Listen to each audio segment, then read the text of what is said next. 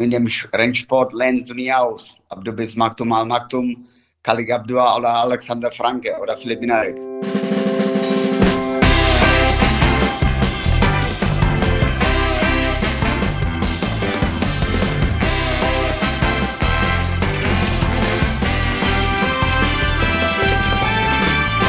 Vollhorst, die Rennsportshow mit ihrem Moderator Alexander Franke. Es sind schon wieder zwei Wochen rum und wir haben natürlich auch in dieser Folge wieder einen hochinteressanten Interviewpartner. Wir hatten ja das letzte Mal Lars Wilhelm Baumgarten. Das ist ja schon einer, den kennen die meisten aus dem Rennsport, weil er natürlich auch sehr präsent ist, sehr medienpräsent ist, sehr viel redet, auch sehr gerne Interviews gibt. Und deshalb weiß man über so Personen ja schon meistens relativ viel.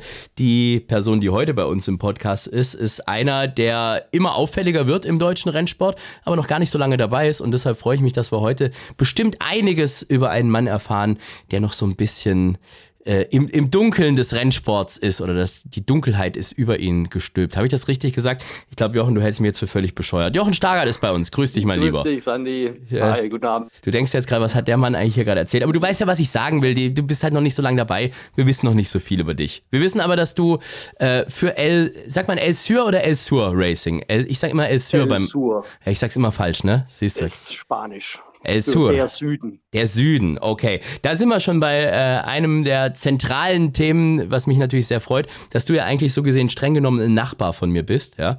Du bist ja auch ein Schwabe äh, und kommst in Korb im, im Remstal. Das ist ein sehr, sehr kleiner Ort. Wie viele Einwohner habt ihr? Oh, ich glaube, mit Eingemeindungen schaffen wir es so knapp über zehn. Ja? Oh, doch, Aber da so gehört viel. dann Klein-Heppach und Groß-Heppach, glaube ich, schon dazu. So, äh, also jetzt ähm, hast du dasselbe Problem wie ich. Du bist Schwabe. Gebürtig bin ich also wenn wir ah. in die Abstammung gucken wollen, dann bin ich eigentlich fränkisch gezogen und dann in, in Schwaben geschlüpft. Ja. Ah, okay, aber das Schwäbische hört man bei dir schon eher durch als jetzt das Fränkische, das muss man ja schon sagen, ne? Ja, ja, also, ich bin ja, ja, in die ja, Schule ja. gegangen, klar. Ja, ich wollte ja gerade sagen, es, es, ist ja kein Problem, Schwabe zu sein, es ist ja eher eine Gabe, aber, ähm, aber unser Problem aus Rennsportsicht ist halt, dass bei uns halt rennsportlich eigentlich gar nichts passiert, ne? Also es ist, es gab mal eine große Rennbahn, das wissen auch viele nicht, der Cannstatter Vasen, also das ist ja unser Volksfest, wie die Wiesen, nur halt eben in Stuttgart, war ja tatsächlich auch mal irgendwie so äh, Pferderennbahn, wie die Wiesen ja auch, ganz, aber das ist halt eben auch jetzt schon, was weiß ich, wie viele hundert Jahre her.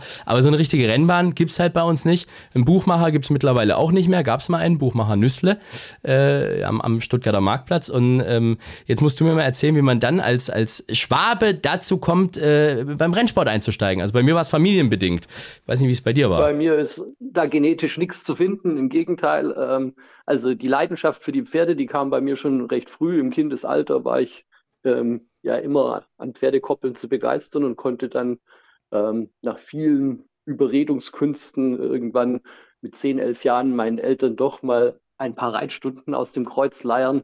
Ähm, mein Vater hätte mich viel lieber in Fußballschuhen gesehen. Hm. Da hatte ich aber keine so richtige Lust draus. Also ich glaube, ich habe nach der F-Jugend meine Karriere schon beendet. Und ja, dann mich dem Reitsport verschrieben und äh, zum, zum Galoppsport sind wir vor drei Jahren gekommen, als ähm, ja, ich habe den, den Florian Ficke über seine Lebensgefährtin äh, kennengelernt, die auch im Polo fleißig aktiv ist. Und das ist ja meine reiterliche Heimat seit über zehn Jahren mittlerweile. Ja, da. Und so kam es dann, dann wurden wir zum Tag der offenen Tür in die, der Rennstelle in München eingeladen. Und dann habe ich mir das Ganze angeguckt und irgendwie ist da der Funke übergesprungen. Also bestimmt nicht wegen den Stallgebäuden, sondern irgendwie hm. die Vollblüter hatten es mir angetan. Die haben irgendwie noch mehr Funkeln in den Augen, die haben, ähm, lassen tiefer in die Seele blicken. Ich weiß auch nicht, wie man es formulieren soll, aber da, die haben so einen Esprit, der hat mich nicht mehr losgelassen. Ja. Und dann bin ich ziemlich beseelt von diesem Tag der offenen Tür zurück nach Stuttgart gefahren und habe mir überlegt, uh, wie, wie schaffe ich es jetzt, Simone zu verklickern, dass wir auch noch ähm, ein Rennpferd brauchen. Und ähm, ja, ich bin damals mit dem Michael Ficke so verblieben, dass ich, wenn dann schon das volle Programm will, äh, mit Auktion und allem Tralala. Also Pferdeauktionen kannten wir von unseren Besuchen in Argentinien, von den, dort werden praktisch die auch die zweijährigen Polopferde verauktioniert. Ist auch ein Riesenspektakel. Und äh, das ist, macht natürlich eine tolle Atmosphäre, brauche ich dir nicht erzählen. Und sowas wollte ich schon erleben. Also haben wir gesagt, okay, wir verabreden uns für Sales and Racing und ich gucke mal, wie ich das zu Hause verklickert bekomme. Und dann habe ich das volle Programm gestartet. Ähm, von Seabiscuit über Secretariat dann nochmal alle Folgen ähm, von Rivalen der Rennbahn ins Abendprogramm eingespeist, um, um so ein bisschen anzufüttern. Und dann habe ich ja ähm, mal für Sales and Racing ähm, im Brenners schön ein Zimmer reserviert und äh, Karten für die Brenners Lounge organisiert und, und, und, damit es eine runde Sache wird. Und dann habe ich mal gehofft, dass so im Rahmen der Auktion bei Simone dann auch Kauflust aufkommen könnte. Und das hat ja dann nachweislich funktioniert. Also haben wir so gesehen, entweder deinen äh, Charmeurs- und Casanova-Künsten oder äh, Simones Gutmütigkeit zu verdanken, dass wir dich jetzt als, als größeren Besitzer bei uns im Rennsport haben. Ich würde es eher auf die Gutmütigkeit von Simone schätzen. Sehr gut. Ja, Aber die hat mittlerweile auch richtig Feuer gefangen. Also wenn der Auktionskatalog der BBAG ähm, ins Haus flattert, hängt sie mittlerweile fast als Erste dran. Und und ähm, ja, analysiert Pedigrees und macht sich Gedanken, was, was denn zu Budget und Rennstall passt. Ja, aber das ist ja trotzdem schon krass. Also jetzt hast du gesagt, du bist vor drei Jahren äh, überhaupt erst dazugestoßen. Also erstmal äh, wird derjenige, der den äh, Tag der Rennstelle damals erfunden hat, ich weiß gar nicht, wer das jetzt war, irgendwie von Deutscher Galopp, der wird sich jetzt natürlich wahrscheinlich auf die Schultern klopfen und sagen, seht ihr, genau das habe ich damit bezwecken wollen. Das hat ja tatsächlich funktioniert bei dir. Ähm, und, und zwischenzeitlich ist es so, seit drei Jahren erst dabei, du hast jetzt einen großen Rennstall, du hast, äh, ihr habt jetzt auch äh, wirklich erfolgreiche Pferde, ja, also ähm, äh, Black Type, muss man ja nun auch erstmal schaffen. Ich habe es bisher noch nicht geschafft und ich mache es jetzt schon ein bisschen länger als du und meine Familie hat es, glaube ich, auch noch nicht geschafft und die machen es schon sehr, sehr viel länger als du. Und, äh, und du bist auch im Vorstand jetzt von der Besitzervereinigung. Man sieht zum Beispiel auch äh, euer Logo von, von El Sur Racing ähm, als, als Sponsor immer mal wieder. Ich glaube, bei 200 Jahre Deutscher Galopp wart ihr damit beteiligt und so weiter und so fort. Also ihr, ihr engagiert euch schon voll, wenn dann richtig. Ne? Also ja, klar, das ist auf jeden Fall unser Ansatz. Also wenn dann Vollgas und dann wollen wir auch dabei sein und Dinge mitentscheiden und jeden Monat einfach nur ein paar Rechnungen ähm, bezahlen, das ist nicht so unser Ding. Wir wollen es dann schon ja mit Haut und Haaren leben. Also voll auskosten. Da merkt man wahrscheinlich wieder die schwäbische Ader. Ne? Wenn man schon zahlt dafür, dann will ich auch was dafür haben für dein Geld. Gell? So ist das, ja. Aber ähm, wie reagieren denn so die anderen jetzt zum Beispiel in so einer Besitzervereinigung, wo du da im Vorstand bist? Ne? Ich weiß, weiß gar nicht, wer da, wer da jetzt alles neu im Vorstand ist, aber ähm, da hat sich ja ein bisschen was getan. Aber es sind eigentlich allesamt Namen, die man natürlich jetzt schon seit vielen, vielen Jahren und Jahrzehnten kennt. Und dann kommt da hier einer äh, daher, macht da mit und äh, ist im Endeffekt erst seit ein paar Monaten dabei, gefühlt. Ja, ich denke, ähm, ich habe versucht oder ich versuche mich immer noch äh, mit vielen Gesprächen in die Themen, äh, auch in denen ich nicht so firm bin, ähm, wie die Wetthistorie und wie das alles mit den Wettanbietern kam und wie die Finanzierung der Rennvereine funktioniert. Das sind natürlich alles Dinge, da kann ich ähm, bisher nur geringen Input liefern, aber ich arbeite mich in die Themen da rein und habe da Interesse und äh, bin bisher auch überall auf offene Ohren gestoßen. Und auf der anderen Seite glaube ich, ähm, hilft es auch in so einem Gremium ab und zu mal einen zu haben, der, auch wenn das Wort sehr verbrannt ist, ähm, noch ein bisschen querdenkt und ähm, Dinge aus einem anderen Licht heraus betrachtet und ja, da denke ich, können am Ende alle profitieren. Und wenn ich mir jetzt mal so eure Internetseite anschaue, es gibt ja eine El-Sur-Seite, wo zum einen so ein bisschen das Rennsportthema erklärt wird, ähm, dann natürlich sehr viel dieses Polo-Thema eine Rolle spielt, da wollen wir gleich auch noch ein bisschen ausführlicher drüber sprechen. Und zum anderen sehe ich äh, da auch schon so ein paar visionäre Sachen. Also äh, ihr, habt, ihr habt ein Gestüt, glaube ich, gekauft, irgendwas, ne? Und, und da sehe ich ganz oft das Wort auch Vollblutgestüt. Jetzt, ähm, das ist schon Rennsport dann. Also die Polo-Pferde sind ja keine Vollblüter, ne? Also die, die Polo-Pferde, da wird mittlerweile viel Vollblut eingekreuzt. Also ursprünglich entsteht, ist die Rasse entstanden aus den Criollos, dem argentinischen Arbeitspony, Western Pony kannst du sagen, also die Gauchos, was ja die, die argentinischen Cowboys quasi sind die ähm, haben mit diesen Arbeitspferden eben Kühe getrieben und ähm, die eignen sich, weil sie so klein, kompakt und wendig sind und aber auch robust und kräftig, ähm, ganz hervorragend. Nur wie es im Fußball auch ist oder in allen Sportarten, man will immer mehr Geschwindigkeit und die kommt natürlich vom Vollblut. Und äh, ja, das wird seit vielen Jahren eingekreuzt. Und es gibt sehr, sehr erfolgreiche Spieler, die mit reinen Vollblütern spielen. Also ich kenne Familie Grabusch aus München zum Beispiel. Die vier Jungs, ähm, die kaufen regelmäßig in Chantilly Vollblüter ein und ähm, ja, trainieren die um mit hohem Erfolg. Ja. Also die spielen richtig gut, die Jungs. Das hast du meine Hauptfrage aber nicht beantwortet. Du willst ein Vollblutgestüt machen. Also das heißt, in Zukunft kaufen wir von Gestüt El Sur äh, viele Jährlinge. Ja, gucken wir mal. Also die Idee kam später. Also äh, wir haben die die Ländereien, sage ich mal, oder das Grundstück in, in Thüringen ähm, schon gekauft, bevor wir überhaupt Vollblüte hatten, mhm. weil ja, ich hatte so ein bisschen Angst. Also ich will nicht das Orakel sein, der sagt, ich habe gesagt, das kommt so, wie es jetzt gekommen ist wirtschaftlich, aber es waren ja doch ein paar Anzeichen, äh, die ganz klar darauf standen, dass es nicht so weitergeht. Und ähm, ja, ich sag mal, die, die Politik, die die EZB gefahren hat, unser Geld nicht sicher macht. Also habe ich gesagt, okay, ähm, das Einzige, was sich bisher nie vermehrt hatte, ist das Land. Also kaufen wir uns mal ein Stück Land. Und dann bin ich durch ganz Deutschland getuckert und habe geguckt, wo man eben noch einigermaßen für deutsche Verhältnisse ähm, Land am Stück kaufen kann. Und da sind wir dann in Thüringen fündig geworden. Und ähm, ja, der Hof, den wir erst sanieren wollten, hat sich dann nach einigen Begehungen mit Experten als ähm, ja, unkalkulierbares Risiko, würde ich mal sagen, entpuppt, sodass wir uns dann kurzerhand entschieden haben, ähm, alles platt zu machen und von Zero zu starten. Ja. Dann kam die Pandemie und äh, wir haben dann mit den Landratsämtern im Homeoffice versucht, unsere Genehmigungen zu bekommen. Das war alles sehr, sehr spannend, diese Zeit. Aber jetzt, sage ich mal, sind wir damit durch und ja, der Bau läuft. Okay, also das heißt, was ihr da auf der Internetseite geschrieben habt, Vision 2025 ist noch realistisch oder sagen wir mal eher. Ist realistisch. Ja, okay, wow. Ja, ja, ja. Sehr gut. Also man weiß ja nicht, was noch kommt, aber ähm, zurzeit habe ich, ähm, was auf dem Bau ja viele Monate jetzt selten war, ich habe Mensch und Material zur gleichen Zeit. Und ähm, deswegen geht gerade richtig was voran und wir sind positiv, dass da nächstes Jahr ähm, ja schon was zu sehen ist. Mhm. Aber ist das nicht ein bisschen weit weg dann? Weil ich habe irgendwie bei euch immer so das Gefühl, ihr seid schon welche, die wirklich sehr, sehr gerne sehr nah dran sind. Ich glaube, das erklärt auch so ein bisschen eure Trainerwahl. Also du hast ja jetzt gesagt, ihr habt erstmal in München dann äh, trainieren lassen. Jetzt habt ihr einen zweiten Trainer neben Michael Figge, Gerald Geisler, der ist in Iffezheim. Ist natürlich geografisch mhm. auch so das nächste von Stuttgart irgendwie. Ähm, also ja. euch zieht es ja jetzt gar nicht irgendwie wie alle anderen nach Köln und Mülheim und was weiß ich was, sondern es soll schon alles irgendwie in der Nähe sein. So habe ich zumindest das Gefühl. Ja, ja, also wir haben schon gerne dann auch ein bisschen in den kleineren Quartieren. Ähm, das ist so unsere persönliche Prämisse und ja, aber da sind wir nicht so ortsgebunden. Also wir fahren ja viele Kilometer im Jahr und ähm, ich kann mir schon vorstellen, meinen Lebensmittelpunkt dann aufs Gestüt zu verlegen sofern das mit meiner Arbeit zu kombinieren ist. Okay, das heißt, dann werden die Pferde aber auch äh, eventuell eher mal im, im, im, Osten trainiert oder bleibt ihr dann doch im Süden oder ist das jetzt noch alles zu viel Zukunftsmusik? Das ist zu viel Zukunftsmusik, aber wir heißen El Sur, also wir wollen schon südlastig bleiben. Sehr gut. Du hast dieses Polo-Ding schon angesprochen und äh, du hast dann auch gesagt, äh, du war, ihr wart in Argentinien auf, auf äh, Pferdeauktionen. Kann man die vergleichen mit den Auktionen hier bei uns? Also ist das da genauso, dass da irgendwie einer ähm, so lange redet, dass er noch eine Woche später, wie man es bei mir hört, noch heiser ist? Oder, oder äh, läuft das da anders? Ja, also es ist schon so, dass da die Auktionatoren, ähm, die geben richtig Gas auch. Ähm, also die, die Versteigerungen sind immer erst abends. Das heißt, es beginnt mit einem typischen argentinischen Asado. Alles sind eingeladen. Es gibt ähm, reichlich zu trinken, hm. also auch nicht nur Wasser. Und was natürlich den Geldbeutel beim einen oder anderen nochmal lockert.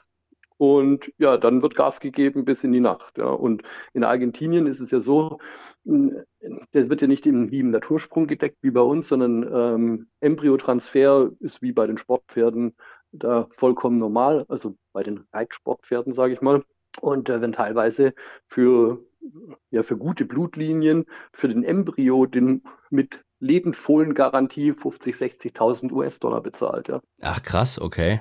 Also es, es Polo es gilt ja, habe ich jetzt immer gedacht, schon eher so ein bisschen als, als elitärer Sport. Ja, das ist so, man denkt ja immer gleich irgendwie an St. Moritz und was weiß ich was irgendwie. Ist das jetzt, denken wir das jetzt genauso wie viele das über unseren Rennsport denken, dass das nur so die Schönen und Reichen sind? Oder gibt es da auch so die Normalos und auch die äh, Nicht-Normalos, die aber auf jeden Fall nicht elitär sind. In Europa deutlich weniger, logischerweise, als jetzt in Argentinien, wo das ja schon von breiten Teilen der Bevölkerung gespielt wird, weil jeder irgendwo hinterm Haushalt noch ein, zwei Pferde angebunden hat und man sich dann wie auf dem Bolzplatz ähm, im Dorf treffen, die sich auf einer Wiese und ähm, spielen noch ein, zwei, drei Chakra nach Feierabend okay. im Spitzensport oder ja, ich sag mal, im US-amerikanischen Sport und im europäischen ist es natürlich schon so, aufgrund der Anzahl von Pferden, die du für diesen Sport brauchst, dass es eine gewisse Auslese gibt, weil ja, wir wissen alle, was es kostet, ein Pferd im Monat zu unterhalten. Und wenn man davon dann eben vier, fünf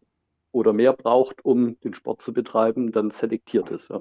Ist das, ist das dann wie im, im Rennsport? Also gibt es da verschiedene Kategorien und, und, auch mit Geldpreisen und was weiß ich was? Also es ist ja kein Geheimnis, dass man äh, im, im, Rennsport wird man ja nicht reich. Das kostet ja in aller Regel eigentlich nur Geld. Ist das im Polo aber vom Prinzip her dasselbe, dass man rein theoretisch damit auch ganz gut Geld verdienen könnte oder wie läuft das da? Also Polo ist ja ein Pro-Am-Sport, das heißt, es spielen Amateure und Profis je nach Liga in verschiedenen Mannschaften zusammen.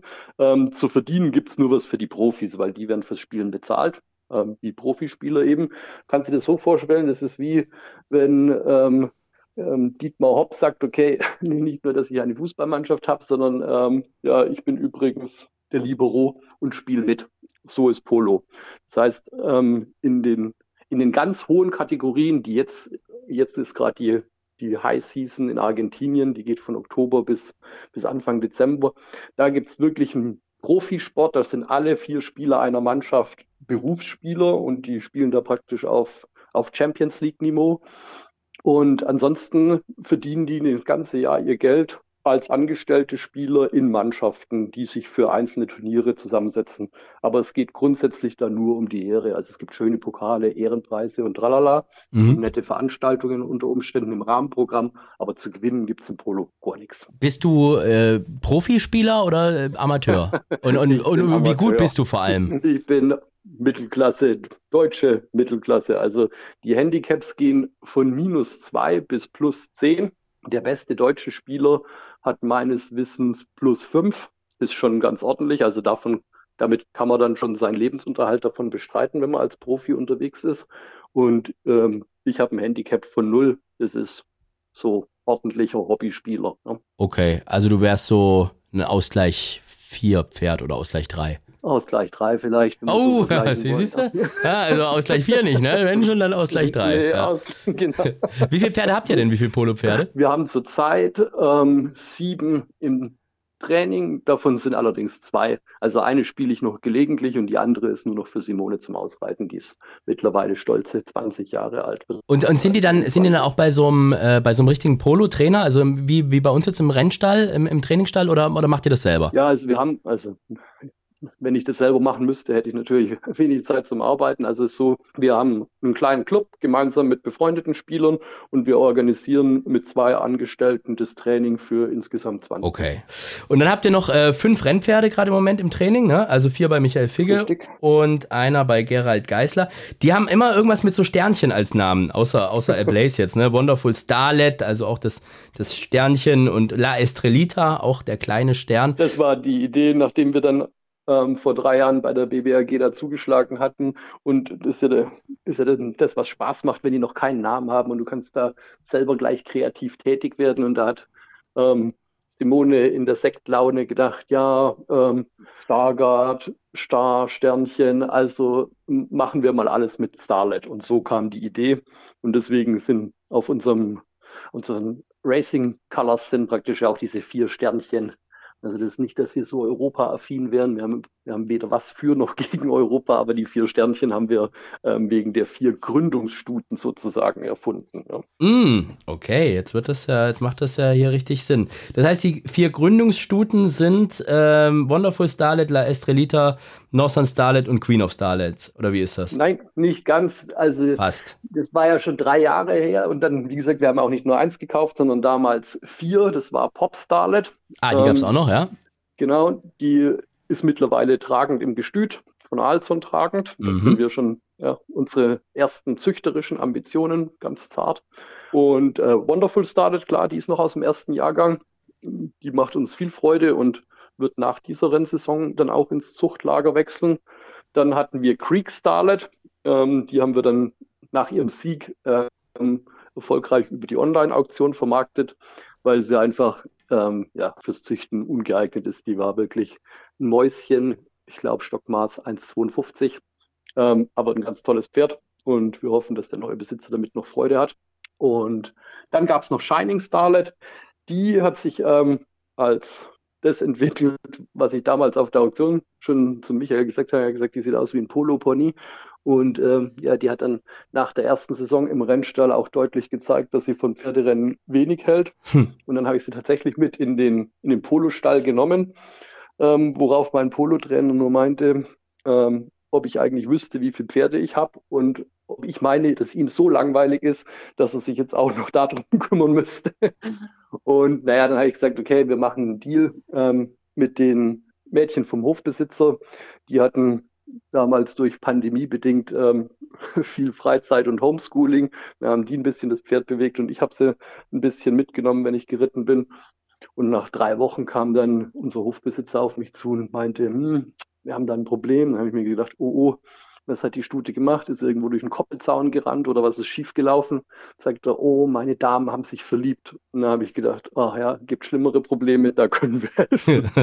also die ist mittlerweile ganz erfolgreiches ähm, Freizeit- und Familienpferd und ähm, hat als vierjähriger Vollblüter mittlerweile sogar beim Spalierstehen vor der Kirche schon mitgemacht und ähm, ja, hat als Familienmitglied ähm, ihre Berufung gefunden. Und, und dann gibt es äh, Freibier, gibt es doch auch noch, da bist du auch äh, beteiligt, am, am wunderschönen da ja. O-Zapft ist, ne? Das ist hier die Münchner Connection. Exakt, ja. ja. ja das ist die, der Man's Only Club.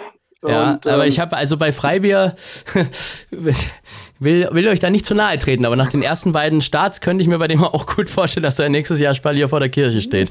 Oder ich, bin ja, ich da voreilig? Also bei uns sind die Hoffnungen schon noch größer. Also okay. Also ich sag mal, wir sind uns mittlerweile, glaube ich, mit dem Trainer einig, dass die Distanzen vielleicht nicht ganz ideal gewählt waren. Und ähm, ja, ich habe den vor einer Woche im, im Rennstall gesehen. Der macht gerade nochmal ordentlich Entwicklung. Also kann man deutlich sagen, der ist hinten höher als vorn. Ähm, der hat nochmal einen richtigen Wachstumsschub gemacht und häppelt da brav mit. Aber ich sag mal, dem, ich denke, der kriegt den Winter noch und wird dann dreijährig ähm, so richtig durchstarten. Ich habe ja schon darauf gehofft, dass der Stall Ozhaft ist bei der Sales Racing Auktion jetzt im, im Herbst äh, noch, noch Zuwachs kriegt. Da waren so ein paar Kandidaten dabei, ne? So, ja, ja, niemals nüchtern. Ja, wurde ich äh, mehrfach angetextet. Wodka Lemon habe ich auch schon gesehen dort. Äh, also Gut, der ist ja, glaube ich, wenn ich das weiß, im Nachbarstall, weil ich glaube, da ist Hans-Gerd Wernige der Züchter, oder? Bin ich da falsch? Also das heißt, das wird ein Sarah Steinberg-Pferd. Würde ich so sehen, ja. Mhm, gut, ja, das ist schön. Das war ein netter Kerl auf jeden Fall. Ich mag diese Waldgeister Absolut. ja eh. Das sind echt äh, ganz, ganz, ganz anständige Pferde irgendwie. Aber ich bin da auch äh, voreingenommen und befangen von dem her. Gut, whatever. Äh, jetzt sind wir äh, abgeschwiffen. Wo waren wir denn jetzt äh, stehen geblieben? Ach ja, bei äh, ähm, Freibier. Freibier. Okay, also Freibier kriegt alle Zeit der Welt und bis dahin hat der Stall seinen Spaß mit dem lustigen Dress, weil es aussieht wie ein. so gehe ich übrigens dieses Jahr an Halloween. Ich bin dieses Jahr seit Jahren mal wieder auf eine Halloween-Party eingeladen. Hat ja jetzt wegen Corona auch alles nicht stattgefunden. und ich werde als ähm, das gruseligste Kostüm, was ich mir überhaupt nur vorstellen konnte. Meine Verlobte hat den Witz nicht verstanden. Ich gehe als alkoholfreies Bier. Siehst du? Siehst du, du verstehst den Witz, oder? Ja, klar. Der, der ist ein bisschen gewöhnungsbedürftig und ähm, ich muss den wahrscheinlich ein paar Mal erklären an dem Abend, aber ähm, das mache ich. So, aber jetzt zurück zum Rennsport.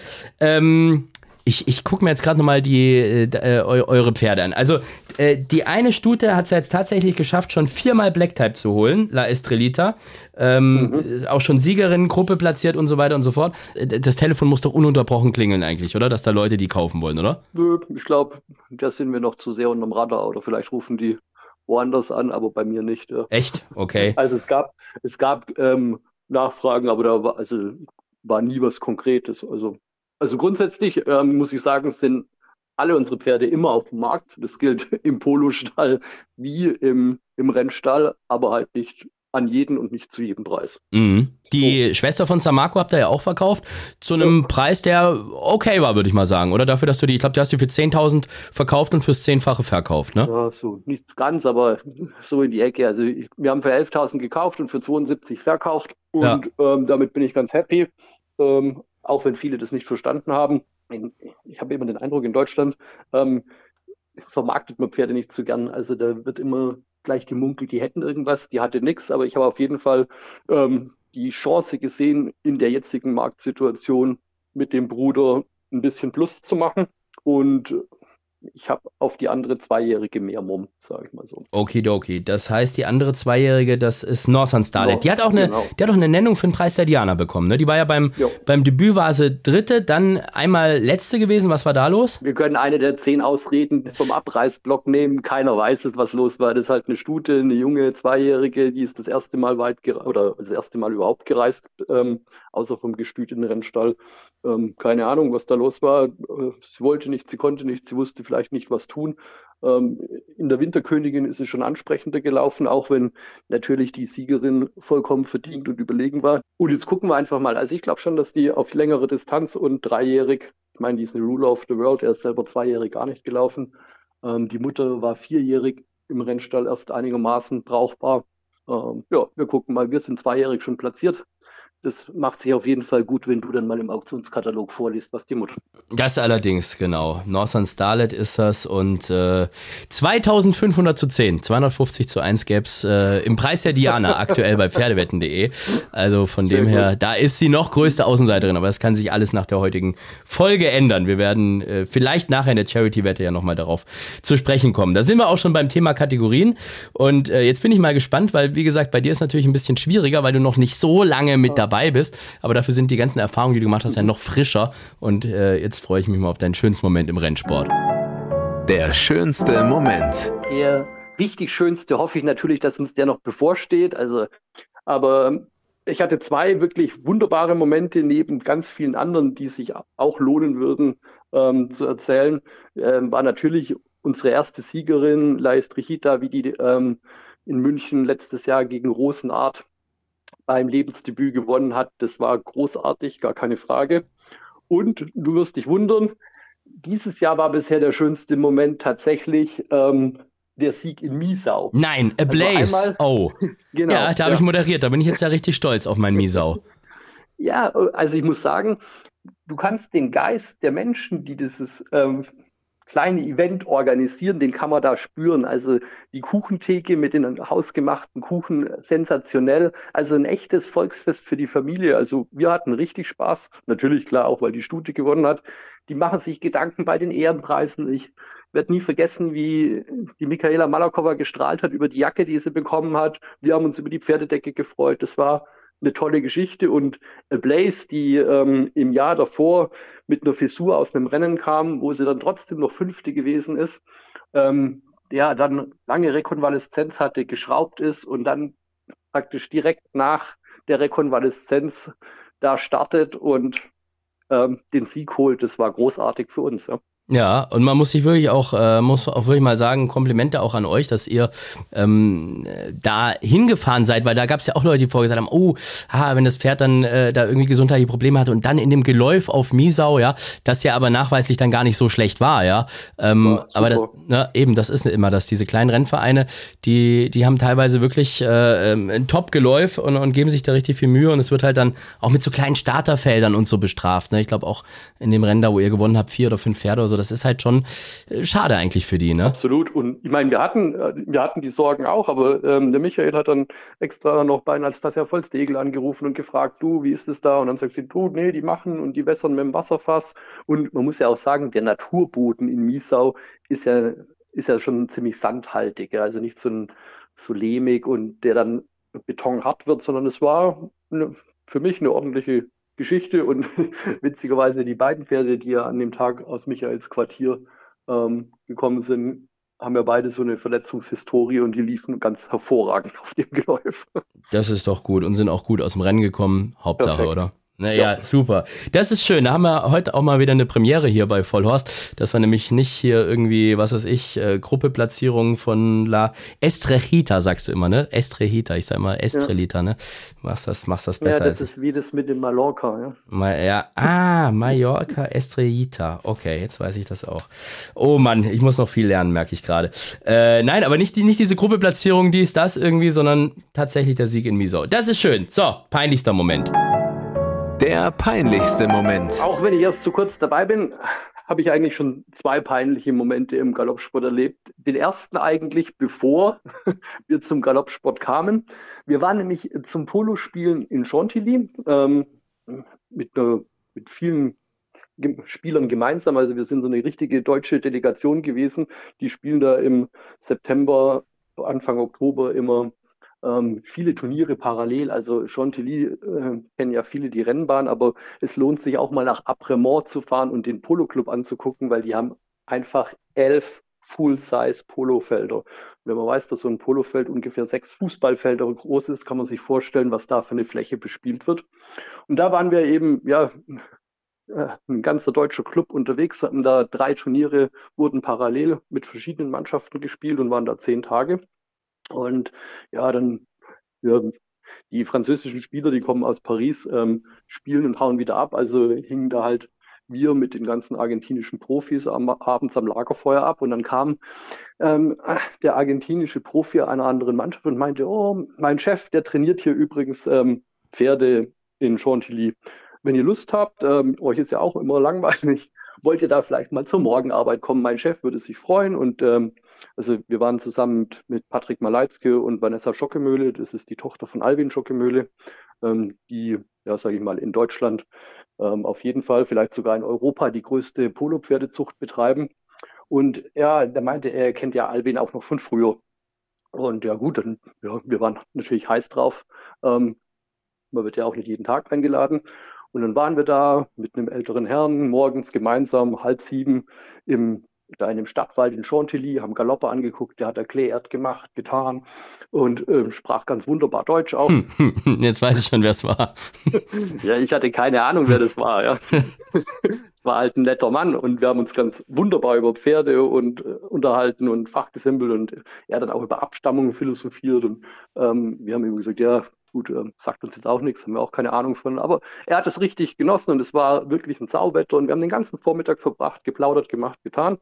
Und ähm, dann ja, hat er gefragt, ob wir irgendwie schon mal Kontakt zum Galoppsport hatten und sage ich, ja, das Einzige, was ich vom Galoppsport weiß, ist, ähm, äh, da gibt es irgendwie den Scheich von Dubai und der hat da Godolphin und ich muss sagen, die machen echt cooles Marketing. Und sagt er, ja, davon habe er keine Ahnung, aber das machen die bestimmt.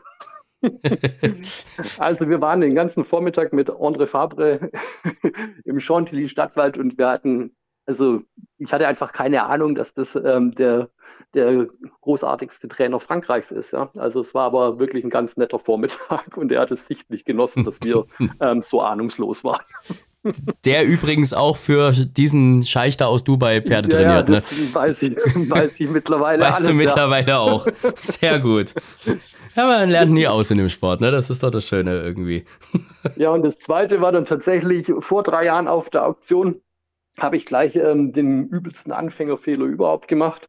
Ähm, wir hatten nämlich eine Studie angeguckt am Vortag, wo ich noch sage, ah, die wollen wir auf gar keinen Fall, viel zu klein, brauchen wir nicht.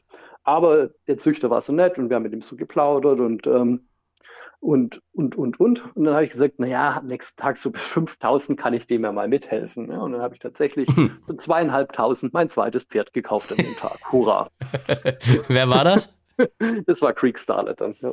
Okay, gut. Das ist äh, Creek Starlet ist, äh, das ist aber nicht die, die jetzt mittlerweile ähm, Hochzeitsbegleitung nebenberuflich nee, nee, macht. Nee, nee, nee. Die, okay. hat, die hat tatsächlich in Hasloch dann dreijährig ähm, ein Rennen gewonnen. Na, immerhin, oder? Ähm, geht schlechter, ja. Ja. Ja, und die haben wir dann über die Online-Aktion vermarktet. Gut. Siehst du mal, also ist, ist doch noch was Gutes bei rausgekommen. Du bist ja eigentlich äh, so gesehen auch irgendwo Trainerkollege ne? von, von André Fabre. Also zumindest Besitzertrainer habe ich gesehen, äh, als ich mal so ein bisschen gegoogelt habe, was denn der Herr Stargard noch alles so macht nebenher. Besitzertrainerprüfung schon 2020 bestanden. Also ganz kurz nachdem du in Sport gekommen bist. Mal eben noch gesagt, das hole ich mir jetzt auch noch. Ja, ich habe einfach, also ich wollte nicht Besitzertrainerprüfung machen, aber ich habe gedacht, es muss ja irgendwelche Weiterbildungen geben, wo man als Neuling so ein bisschen versteht, wie das alles funktioniert. Das ist ja wahnsinnig komplex, wenn du von außen kommst und zwar vom Pferd was verstehst, aber dann musst du das mit den Altersgewichtsrennen und den Ausgleichsrennen und dem Handicap und das muss man ja alles erstmal blicken. Und dann habe ich mir gedacht, na, wird es ja irgendwie eine Fortbildung zu geben. Und das Einzige, was ich dann gefunden hatte, war eben diese Fortbildung zum Besitzertrainer. Da habe ich mir gedacht, naja, ähm, kann ja nicht schaden, da ist ja alles mal dabei, von Fütterung ähm, über Veterinärkunde, ähm, Zuchtsystem und, und, und. Und ich muss auch sagen, das war eine super Geschichte. Also fachlich ging das top. Also alle Referenten konnte man was mitnehmen, muss ich sagen. Und selber Jahrgang wie Adel Massad, da muss ja, muss ja Erfolg Richtig. bei rauskommen. Ne? So. Also das heißt, eigentlich könntest du jetzt rein theoretisch wirklich selber deine Pferde trainieren. Dürftest du jetzt. Dürfte ich ja. Ja, okay, sind wir mal gespannt, was da noch alles kommt. Ist ja, ich, äh, dir traue ich ja noch nicht so ganz. Ich, da, irgendwas Großes kommt da noch irgendwie. Äh, müssen wir mal schauen. So, ähm, wollen wir mal zur Charity-Wette switchen. Das äh, haben wir ja auch noch bei uns immer im Programm. Und äh, ich habe dir ja vorhin schon den wunderbaren Festkurs hier von deiner Northern Starlet gesagt, aber äh, du kannst natürlich frei wählen. So. Die Charity-Wette. Nee, ich denke, wir wollen ja auch schneller ein Ergebnis, bis die Diana kommt, ist ja noch ewig hin.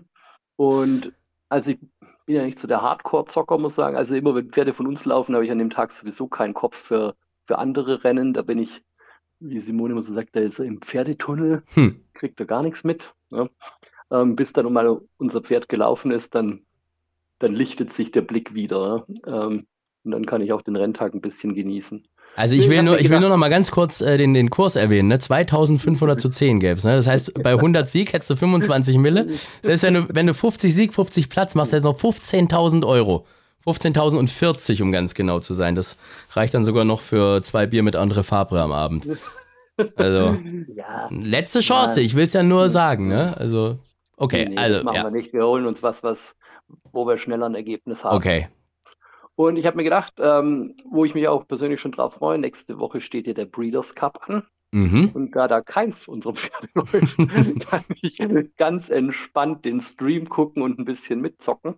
Ja. Und ähm, da ich ja immer gern bei den Stuten unterwegs bin, nehmen wir den Breeders' Cup Filly and Mare. Mhm. Ist auch schon im Pferdewetten.de Markt natürlich drin. So, schauen wir mal. Ähm, Favorit ist Nashwa im Moment mit 30 zu 10. Relativ deutlich. Rest steht über 90 zu 10 und mehr. Bis hin zu Homeless Songs mit 260 zu 10. Machen wir Nägel mit Köpfen. Wir gehen nicht mit der kochend heißen Favoriten, weil Favoritin, obwohl die mit Sicherheit sehr chancenreich ist. Aber dann gehen wir mit Tuesday von Aiden O'Brien. Tuesday von Aiden O'Brien. Das finde ich eine sehr gute Wahl. Es Steht 130. Willst du 100 Sieg äh, oder 50 Sieg, 50 Platz machen? Ja, ich bin der Schisser, wir machen 50-50. 820 Euro gäbe es dann für dich, Tuesday. Welcher gute Zweck sollte denn von dir beseelt und Das- beschenkt werden? Wollen wir natürlich, dass es im Sport bleibt und deswegen machen wir es für die Jockey-Unterstützungskasse. Das ist auch eine gute Wahl. Also, dann wünschen wir dir da ganz viel Erfolg. Wie gesagt, am 4. November ist das, nee, am 5. November ist das soweit. 5. November ähm, ist äh, Breeders' Cup Philly and Mare Turf, wo du gewettet hast. Und äh, ja, dann geht es da um 2 Millionen US-Dollar für Tuesday und für dich um 820 Euro, falls Tuesday gewinnen sollte. Hals und Bein dafür. Lieber Jochen, ich äh, wünsche dir jetzt tatsächlich Hals und Bein für alles Weitere. Bleib uns im Rennsport Vielen erhalten. Äh, so Leute, die so spät einsteigen und dann gleich mit so viel Passion, die sind ganz, ganz wichtig für unseren Sport. Lass dich nicht ärgern und äh, dann hoffe ich mal auf äh, eine tolle Restsaison 2022 und vor allem auf alles, was in 23 und, und danach kommt. Viel Glück und Erfolg. Dankeschön. Ja, vielen Dank und dann hoffe ich, dass wir uns bald wieder auf der Rennbahn sehen. Tun wir. Bis dann, mach's gut. Das war also unser heutiger Gast, Jochen Stargard. Netter Typ auf jeden Fall, aber das hätte ich euch vorher auch sagen können. Ist ja immerhin auch ein Schwabe. Jetzt kommen wir zum einen Mann, der ähm, kein Schwabe ist, aber Tscheche und die sind, glaube ich, genauso nett wie Schwaben, nämlich unser Gast Philipp Minarik. Philipps Mumm der Woche. Hallo, hör mal, ich habe auch Deutsche Pass, ne? Oh, sorry. Bin eingebürgert worden Ah. Jahren. Das heißt, hast du beide Pässe noch oder bist du rein deutsch jetzt? Beide. Beide, siehst du mal, oder? Das ist doch, wenn man die Wahl hat, behält man doch auch beide, ne? Das äh, würde, würde ich doch genauso machen. Ja, Philipp, wie geht's dir denn? Das geht so, ja. Hannover war ein wunderschöner Renntag, Experten war, Expertentag war super. Und jetzt geht es weiter nach Berlin und Halle. Mm, Ja, volles Programm bei dir wieder. Hannover habe ich schon gedacht. Ich war ja, ich war ja nicht da. Ich war ja am Wochenende auf einer Hochzeit von äh, einer Cousine meiner Verlobten. War auch sehr, sehr schön. War in Efezheim. Aber ich habe natürlich mit einem Auge immer geschaut, was alles in Hannover so passiert. Und äh, ja, muss sagen, äh, das äh, sah schon alles sehr, sehr gut aus. Wie war denn diese Peitschendiskussion? Die habe ich natürlich verpasst. Aber da äh, habe ich mir gedacht, da ging es sicher zur Sache und vor allem lang bestimmt. Die hat, glaube ich, zwei Stunden gedauert und ich habe daraus Riesenlehre gezogen. Welche? Also die habe ich aber schon als Profi daraus gezogen, vorher als aktiver Reiter. Sag nicht das, was du denkst. sondern das, was die Tierschützer hören wollen. Ist da aber jetzt irgendwas bei rausgekommen irgendwie oder äh, kam da nur bei raus, dass weiter diskutiert wird? Es wird weiter diskutiert, aber wenn ich das richtig verstanden habe, geht es runter auf drei Schläge in Zukunft. Aber sag mal ganz ehrlich, meinst du, das reicht? Also, ich glaube, den Tierschützer an sich interessiert es gar nicht, ob jetzt einmal gehauen wird oder zehnmal. Der Tierschützer sagt doch einfach nur, man schlägt keine Tiere. Ja gut, aber wir gehen auf drei, gewinnen wieder Zeit, sind wieder ein, zwei Jahre weiter. Ja. Zu mir hat von zehn Jahr, vor zehn Jahren hat zu mir anderer Starke gesagt, Junge, wir beide werden die Karriere ohne Stöcke beenden. Da wusste er noch nicht, dass ein Mann fahre mit Stock. Ja, das stimmt allerdings. Aber ähm, nee, also ich, ich denke mir das halt immer, weil es gab ja jetzt auch schon wieder in Iffelsheim wurde jetzt auch schon wieder irgend, irgendein Reiter angezeigt von der Peter, weil äh, die gucken natürlich immer, wann gibt's mal irgendwie einen Verstoß wegen äh, zu viel Peitsche. Und den Verstoß gibt's ja, äh, ob du jetzt dreimal schlagen darfst oder fünfmal, ist ja wurscht. Wenn du einmal zu viel draufhaust, kriegst du die Strafe und das ist für die halt äh, meiner Meinung nach gefundenes Fressen, weißt du? Never ending story. Das Problem dem ist, äh, wenn man die Tierschützer die Peitsche gibt. Also man hat die sieben Schläge gegeben, fünf, drei, das geht immer weiter. Man gibt die, eh, man komplett die Stöcke, dann wollen die Startmaschine haben. Nachher wollen die den Plastikgras haben, weiß ich Gott, was noch immer. Bandagen, Trense, Sattel, zweijährige Rennen. die ist halt so sinnbildlich, die Peitsche, ne? Das ist halt das Erste, was du siehst. Und das ist auch ganz oft bei so Leuten, die mit dem Rennsport sich nicht auskennen, mit denen ich rede und ich versuche die ja immer irgendwie zu bekehren und so, äh, dass die immer sagen, nee, da werden die Pferde ja gehauen, ne? Das ist leider immer so, so das Erste. Aber das ist, wie du sagst, das ist eine endlose Diskussion und ich habe halt nur Angst vor dem Tag, wenn das von anderer Seite aus verboten wird, weißt du? Wenn es mal ein Gesetz gibt, wo es heißt, die Peitsche darf nicht mehr benutzt werden. Ja, weil dann wurde es uns verboten und dann heißt es so, ja, endlich hat man es denen verboten. Und da denke ich halt, da sollten wir vielleicht einen Schritt weiter sein und es zumindest vorher selber abschaffen, bevor es uns verboten wird. Das ist so meine Meinung. Alles möglich. Ich bin da wirklich sehr offen. Hauptsache, das geht irgendwie weiter. Ja. Und es gibt auch mal positive Presse über uns, ne? Ich Ja. habe das, ich habe, ich fand das so krass. Du weißt ja, ich war ja im März war ich ja in Australien. Da hat ja ähm, eine Bekannte geheiratet und da haben wir sehr, sehr viele Leute kennengelernt natürlich auch und, und kannten da eh schon so ein paar Leute. Und die sind ja alle so im, im äh, Melbourne Cup Fieber. Ja, das ist verrückt. Und wie viele Leute von dort aus Australien mir schreiben, WhatsApp, E-Mail, was weiß ich was, äh, weil die alle mitkriegen, dass dieses German Horse jetzt da ist. Loft dieser Adlerflug, ja. Und das ist so krass. Das sind teilweise Leute, die haben im Rennsport gar nichts zu tun. Die wissen nur, wir sind Rennsport verrückt, ja. Haben uns da kennengelernt und schreiben gerade, ey, äh, viel Glück hier für euer, euer German Horse. Weißt du? Ist das nicht cool? Heißt nicht umsonst, the race to stop the nation. Ja. Das ist so, das ist der Feiertag, 1. Dienstag November. Der ganze Land, der ganze Kontinent schaut das Rennen. Was ich nie verstehen würde, weil ich bin ja kein Fan von australischem Rennsport. Die sind bekannt für sehr gute Sprinter, zum Beispiel Black, Black Caviar. Und das größte Rennen in dem Land ist ein Handicap auf zwei Meilen. Die haben keine Stern, können keine Stern, können keine Stern trainieren. Das größte und bekannteste Rennen ist aber ein Sternrennen. Ja, das stimmt allerdings. Und äh, das ist sportlich halt nicht das, äh, was eigentlich, äh, wenn man sich mal anschaut, was es da zu gewinnen gibt, äh, ver verlangt werden sollte, ne? Ja, aber ist halt natürlich auch immer so ein Riesenthema, darüber zu kommen. Ich glaube, wenn das mit Quarantäne und Vorbereitung, was weiß ich was, nicht so ein Riesending wäre, dann würden da wahrscheinlich auch noch mehr Europäer laufen, ne? Das ist natürlich gerade heutige Zeit eine riesen Herausforderung. Aber ich wette immer gerne die Europäer in dem Rennen. Und werde werde auch dieses Jahr natürlich nicht nur Sympathiewette. So, Philipp, jetzt müssen wir aber natürlich zu unserem Mumm der Woche kommen. Oder zu deinem Mumm der Woche. Ähm, ich hatte ja eigentlich vermutet, dass es äh, der Melbourne Cup sein könnte mit, mit unserem Adlerflug mit Loft. Aber äh, du hast gesagt, nein, äh, du bleibst in Deutschland. Ja, ich musste ein bisschen umdecken, weil du weißt sicherlich noch, was ich vor zwei Wochen angesagt habe. Was war das denn? Du, ich, ich habe es mir riesengroß aufgeschrieben, dass ich dich heute mindestens zehnmal damit aufziehe. Weil es war ja so, Dafür, dafür. ja, es war ja so zu Beginn unseres Podcasts, du erinnerst dich, Philipp, ähm, da war es ja so, da hast du ja unheimlich schlecht gewettet. Weil da- die Tipps waren ja alle scheiße am Anfang. Ähm, und wir zwei haben uns ja immer schon so ein bisschen geärgert und, und kappeln uns mal und, und drücken uns mal einen bösen Spruch. Und dann war es so, dann auf einmal hast du so eine Form gefunden beim Tippen und beim Wetten, dass ich echt Angst hatte, dass mir die Themen ausgehen, mit denen ich dich ärgern kann. Weißt du? Weil nur auf deinem Unfall rumreiten ist ja auch langweilig. Das Wetten hat jetzt mittlerweile dann hingehauen. Aber nach der Nummer vor zwei Wochen kann ich sagen, Du, jetzt darfst du reinhauen. Darfst du richtig. darf ich richtig reinhauen. Also Weil ich wollte, ich wollte kein 12 oder 13 auf Sieg, ich auf Nummer, Nummer sicher die 11 Platz genommen. sagt er, ich wette Baid, weil der ist unschlagbar, aber ich wette nicht Sieg, sondern Platz. Da kriege ich auf jeden Fall bei der PMÜ 11 zu 10 und 10% ist ja auch gut. Und der, der kann ja nichts anderes machen als erster, zweiter oder dritter werden. Und wo landet Baid? Vierte natürlich. Gegen die ganze reine fürs Auge nicht einmal wie Sieger. Das Ja. war eigentlich, die Hoffnung war schnell verschwunden, sehr schnell. Ich war auch echt enttäuscht. Also ich war, ich fand das richtig tragisch, weil ich fand das so geil, ungeschlagen und in die Zucht und letztes Rennen und überhaupt.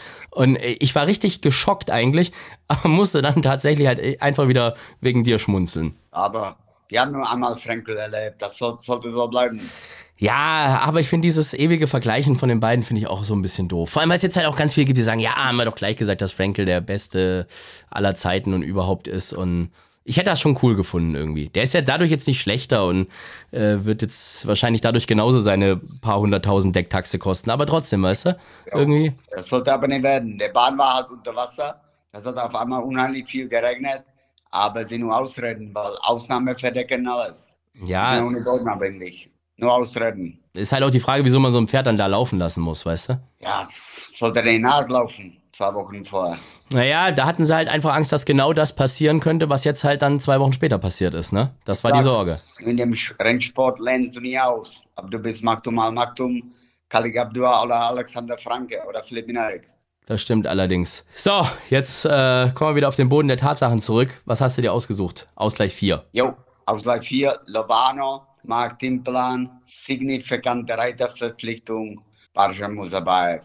Der Bock hat 47,5 Kilo Marke zu verteidigen. Da sitzt das erste Mal Jockey drauf oder mal wieder. Und deshalb wird nicht so viel verlangt. Mein Gott, weiß das plus 10, glaube ich, oder plus 8. Also Ausgleich Mhm. 4, Berlin. Also, und da gibt es ein bisschen, dort muss es geben.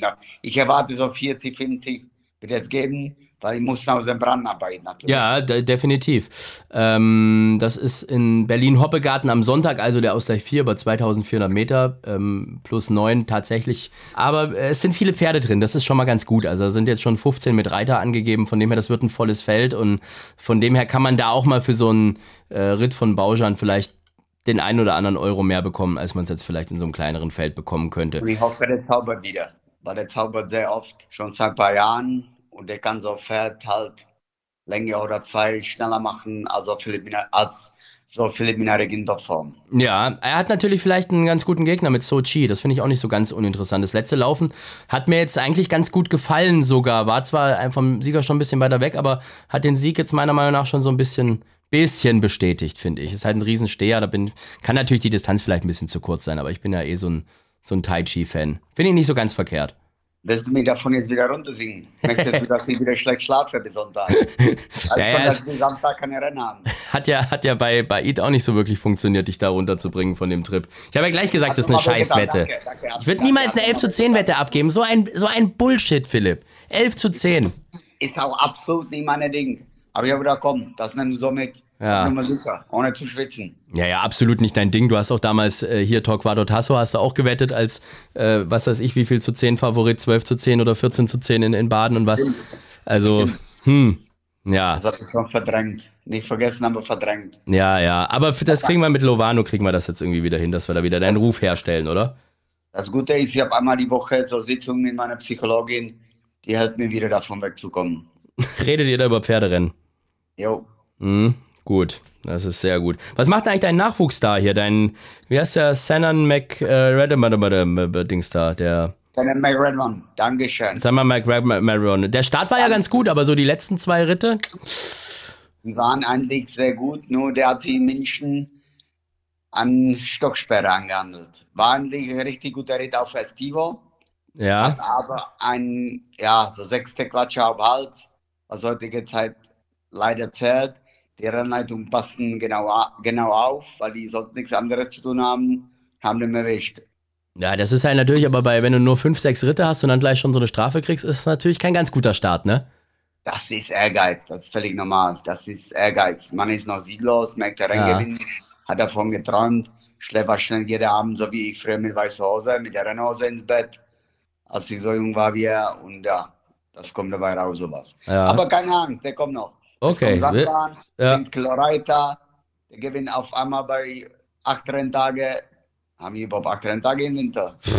Frag, frag mich doch nicht, keine Ahnung. ja, ich, ich doch, das schon. Aber es sind ja auch so ein paar Grasbahnrenntage noch, ne? Das ist ja hier, also erst, erstmal 3. Dezember in, in Iffezheim, der wird ja ganz nett und, und Mülheim ja sicher wieder und was weiß ich was, ne? Ich sagen, komme wieder. Also da bin ich schon, habe ich schon fest angeplant. Ich hoffe, das Wetter macht damit. Ja, aber ich glaube tatsächlich, dass das mitmacht. So kalt wird's ja irgendwie scheinbar diesen Winter nicht so wirklich. Muss man mal überlegen, wir haben ja jetzt Ende Oktober und es hat irgendwie, am Wochenende soll es ja auch schon wieder, was weiß ich, über 20 Grad werden. Also von dem her. Dezember waren, waren wir generell Highlight. Ja, da- das, das wird, glaube ich, eine ne, ne schöne Geschichte, ne? Ist ja bei mir um die Ecke. So, wie übrigens Frankfurt auch. Das war ja damals so meine nächste Rennbahn, obwohl man da ja auch immer zwei Stunden hingefahren ist von Stuttgart oder anderthalb oder irgendwas. Ähm, da warst du auch, habe ich gesehen im Internet, ne? Ich bin gefahren Montag von Baden nach Hannover zurück. Da, ich bin auf dem Weg dahin, habe ich angehalten in Mannheim. Echt? Hab meine, hab meine Unfallstelle besucht. Okay, was, aber jetzt, jetzt mal ganz ehrlich, also jetzt mal, also ohne Scheiß jetzt, was war denn das für ein Gefühl für dich? 0,0 gefiel. Total gefiel. Echt? Weil ganz ehrlich, ich kann mich auf die vier Wochen vorher nicht erinnern und acht Wochen danach auch nicht. Also deswegen habe ich mir das auch getraut, ohne zu schwitzen, eigentlich schon ganz Jahr. Ich plane auch fürs nächste Jahr einen Renntag nach Mannheim zu fahren und das gehört bei mir zu den Verarbeitungen. Ich bin dahin, habe die Unfallstelle besucht, ja, ein paar lustige Videos gemacht. habe ich dir keine geschickt davon? Ähm, ich habe ein Video bekommen und da äh, war ich mir nicht so ganz sicher, ob das, ob du, ob du jetzt wirklich äh, äh, da so lustig drauf bist oder ob das so ein bisschen so Galgenhumor ist, so ein bisschen um, um das zu verdrängen, dass es eigentlich doch nicht so cool ist, dass du jetzt gerade da bist. Ja, von beiden ein bisschen. Ja. Und auf dem Weg nach Hause Montag bin ich an Frankfurt vorbeigefahren, habe ich wieder die Navi angeschmissen. Die sagte, ja, kostet mir ungefähr eine halbe Stunde. Bin runter zur Rennbahn. Das klingt ja, das klingt ja nach einem richtig spaßigen Tag. Erst da, wo man äh, fast gestorben wäre, dann eine abgerissene Rennbahn. Es gab bei Netflix gab's mal so eine Serie, die hieß Dark Tourist. Das war irgendwie so ein Typ, der hat auch immer, der ist irgendwie nach, äh, ähm, was weiß ich, Tschernobyl ist der gefahren, hat sich das da angeguckt und dann gibt's da ja in Japan diesen Wald, wo die sich alle umbringen. Das hat er sich angeschaut. Gab es als Netflix-Serie. Das klingt gerade für mich fast so ein bisschen genauso, was du da gemacht hast. Ja, ich habe viele Videos auf meinem Handy. Ich war auch vor drei Wochen, wo ich in Köln war, habe ich Neuss besucht, Rennbahn Neuss. Und vor zwei Wochen war ich in Bremen. Das sieht, ich habe eine Hoffnung, aber das sieht echt nicht gut aus in Bremen. Die haben echt so weg, eigentlich so, soll eigentlich Fahrradweg sein, sieht aus aber wie Autobahn. Ah. Wer die Rennbahn? 200 Meter vor Ziel. Boah. Das erste Mal Riesenbaustelle. Scheiße. Und, und Frankfurt, da siehst du, sieht man da noch irgendwas von der Rennbahn oder ist da gar nichts mehr wie früher? Der Hotel, den die von zehn, vor zehn Jahren angefangen haben zu bauen. Dieses Chinesending da. Ja, der sieht so aus, als wenn er in zehn Jahren fertig wird. Hm. Sonst nicht viel. In Schlussbogen, also da wo Schlussbogen war, sind noch zwei Stallungen. Eine Ja. wird noch abgerissen, da ist ein Blumenladen drin, die haben erzählt, das wird abgerissen, aber eine bleibt stehen dahinter. Das wird Denkmalschutz. Das Hm. ist dann das Einzige, was. Und der Tor vorne steht noch, der Tor ab der Rennbahn. Ah, mit diesen, mit diesen Häuschen da, mit den Dingern da, mit den Richtig. Türmchen. Richtig, die Türchen. Habe ja auch schon ein Foto. Krass. Ja. Ja, da habe ich meine Kindheit verbracht. War damals irgendwie da immer gespielt, dann Autogramme von so Leuten wie dir geholt und so und dann ein paar Mark verwettet und so. Das Warte, war, warte, warte. Also ich sehe vielleicht alt aus, aber ich bin nicht so alt, dass als du Kind warst, dass sie dich schon als Jockey-Autogramm gegeben hat. hör mal, oder? ich bin, ich bin das blühende junge Leben, ja.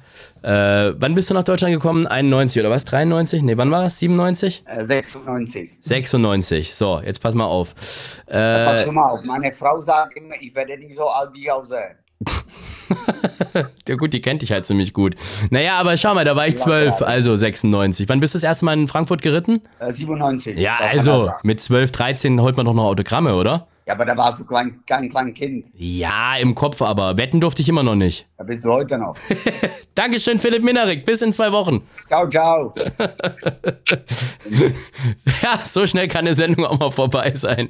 Das war also unser Gast Philipp Minarik. Der ist ja aber unser Dauergast, also in zwei Wochen auch wieder.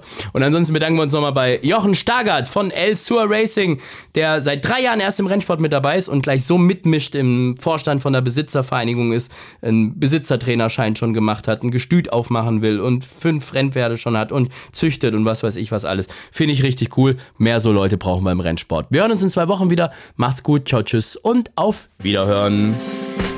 Vollhorst, die Rennsportshow. Podcast von Pferdewetten.de. Moderator Alexander Franke. Inhaltlich verantwortlich Sascha van Treel.